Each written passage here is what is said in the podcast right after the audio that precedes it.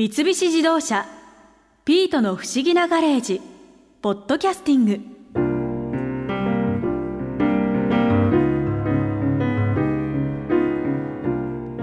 便利カーでの今日のドライブ珍しい内容だったみたい。私新参者だからよくわからないけどでもいろいろためになったな。特に若林歯科医院の若林院長の話あれ聞いたら私の普段の歯の磨き方。全然甘かったな。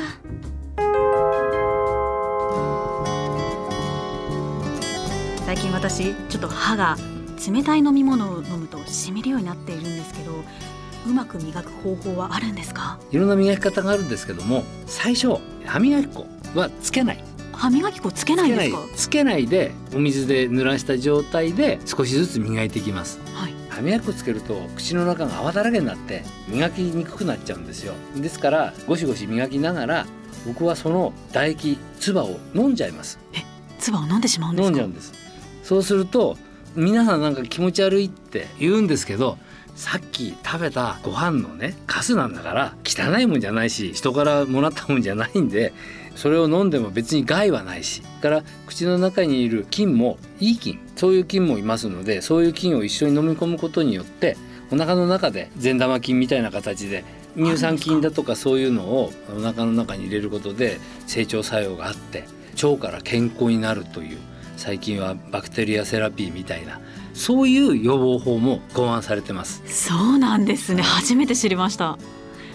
ほとんどの人が歯磨き粉っていうのを使ってるとは思うんですけど、先生がおすすめする歯磨き粉の選び方とかありますか？ちょっと使ってないとおっしゃってたのであれなんですいえいけど、え使ってないことはないんですよ。あそうなんですね。その磨き終わった後に最後に歯磨き粉をつけて磨くんです。そうなんですね、はい。一回水拭きをして、はい。その後歯磨き粉をつけて、て磨く。でその時の歯磨き粉はいろいろありますけども最近はフッ素入りの歯磨き粉っていうのが一般で広く使われています。フッ素が入ってる。はいでそのフッ素っていうのは歯の表面に染み込んでって歯の構成成分アパタイトっていうものでできてるんですけどもアパタイトはい。アパタイトはカルシウムだとかリンだとかそういうものの集合体になってるんですけどもそのアパタイトにフッ素が染み込んでくっつくんですよ。はい。そうするとフルオロアパタイトっていうフッ素がくっついたアパタイトになるんです。硬くなるんですよ。あ硬くなるんですでね耐酸性酸に強くなるんです。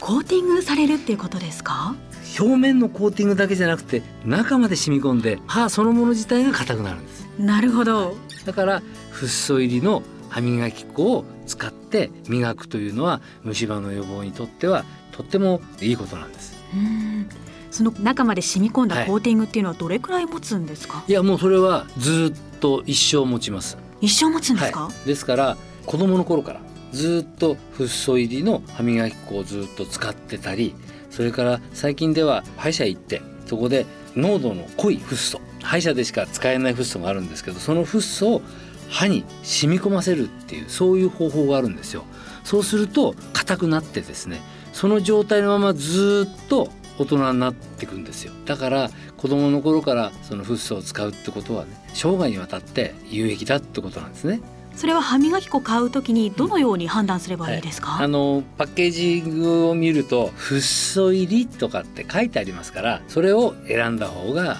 いいと思います。すすぐときにはフッ素は流れていかないんですか、歯磨きをしてる間にフッ素ってある程度染み込んでってくれるのでまあそれを5分じーっと待っててブクブクうがいをするとかってことはしなくても毎日ちゃんと短時間だけども磨いてることでフッ素っていうのは染み込んでいきますのであんまりブクブクしない方がいいんじゃないかっていうことは考えることはないと思います。うん。お家で歯ブラシ以外に何か予防するためのケアっていうのはありますか、はい、歯ブラシで磨けるところっていうのはどうしても限られちゃっててどうしても磨けないところっていうのは歯と歯がくっついてる、まあ、コンタクトしてるところの間なんですよ。でそこのところって絶対歯ブラシ入んないのでデンタルフロスデンタルフロス糸はいはい、糸。デンタルフロスというので歯と歯の間をお掃除するっていうのをプラスするとものすごくよく磨けるんですよ。それは歯ブラシをする前にそれとも後にするんですか？後でいいと思います。後で。はい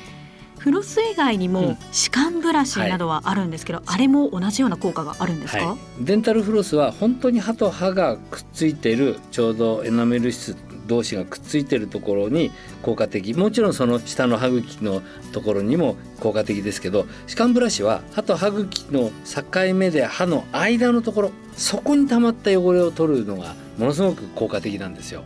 だから結構使っていただくんですけど若い人20代、まあ、30前半ぐらいまでの方は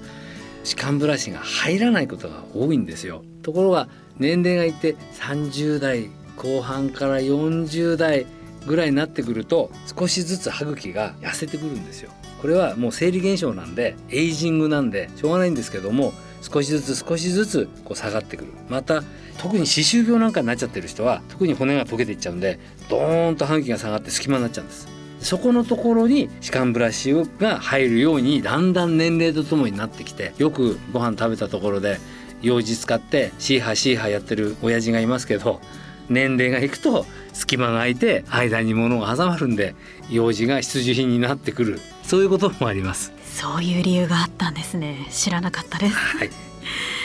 あのフロスでも自分で長さを決めて引き出すタイプと、うん、あと最初からもう糸が張ってある状態のものあるんですけど、はいはい、どちらを使用したらいいですかね？あのどちらを使っても構わないんですけども、自分でこう長さを適当に切ってやるタイプっていうのは指にこう巻いてやるもんですから結構指が痛かったりするんですよ。でそれで力が入らなかったりするんです。ところがそのピンと張ってあるタイプのやつはまあ糸ようじって言われるぐらいですからそれを使うと割と簡単にできるんですね。最近アメリカから入ってきてるデンタルフロスで鉛筆みたいな2本の棒みたいなのがあってその棒と棒の間に糸がついてるちょうどヌンチャクみたいな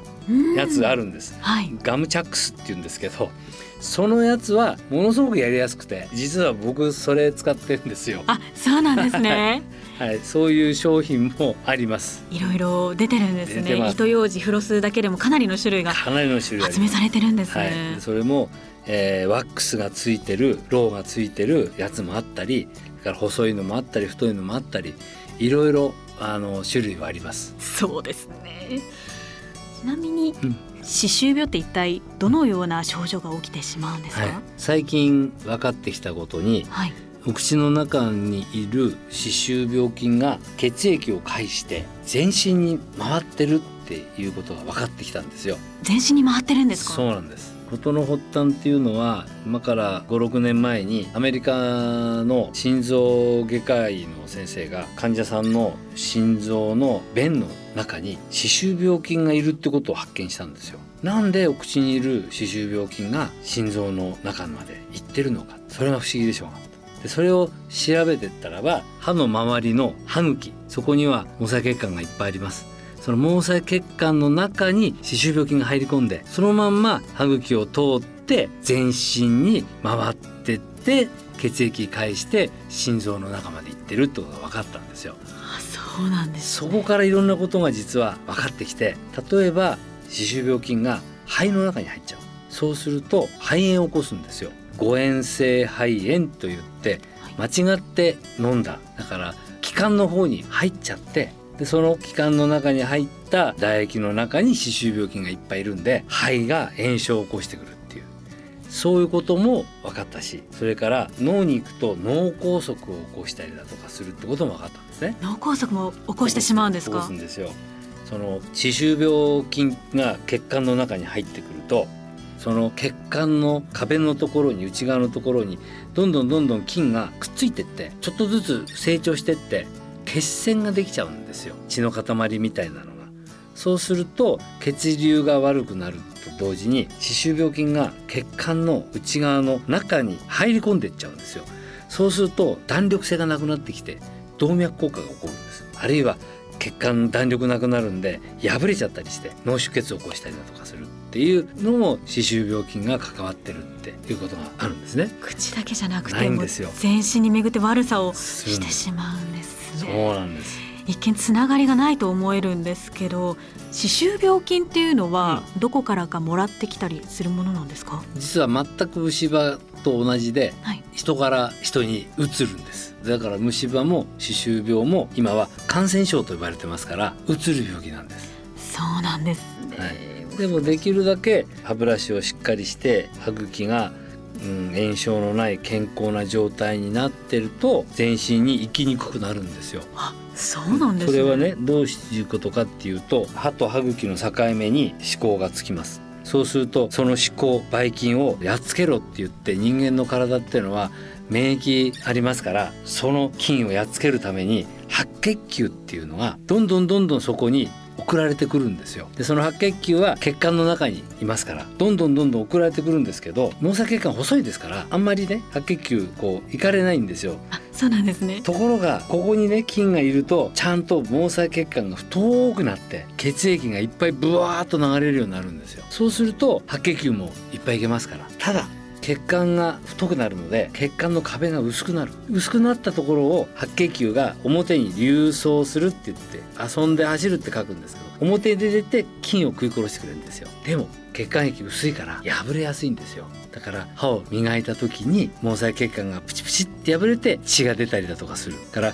歯茎が腫れて赤くなってるっていうのは毛細血管が太くなって血液がいっぱいそこに集まってくるから量が増えて透けて赤く見えてるんですよ。そういう仕組みなんですねそれが炎症っていうことで本当は炎症は自分の体を守るために赤くなって腫れてる状態なんです。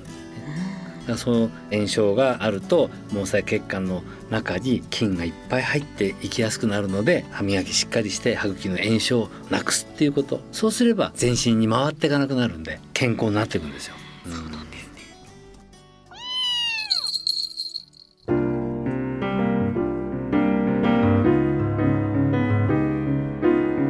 一時期やってたけど面倒だから最近やってなかったんだよね。やっぱいいのか。後で買いに行こう。公務員も歯が命。だもんね。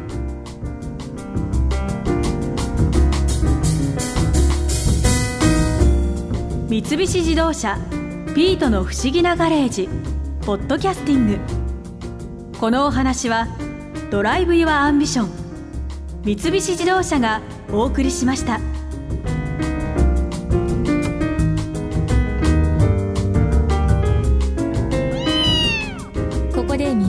お知らせです。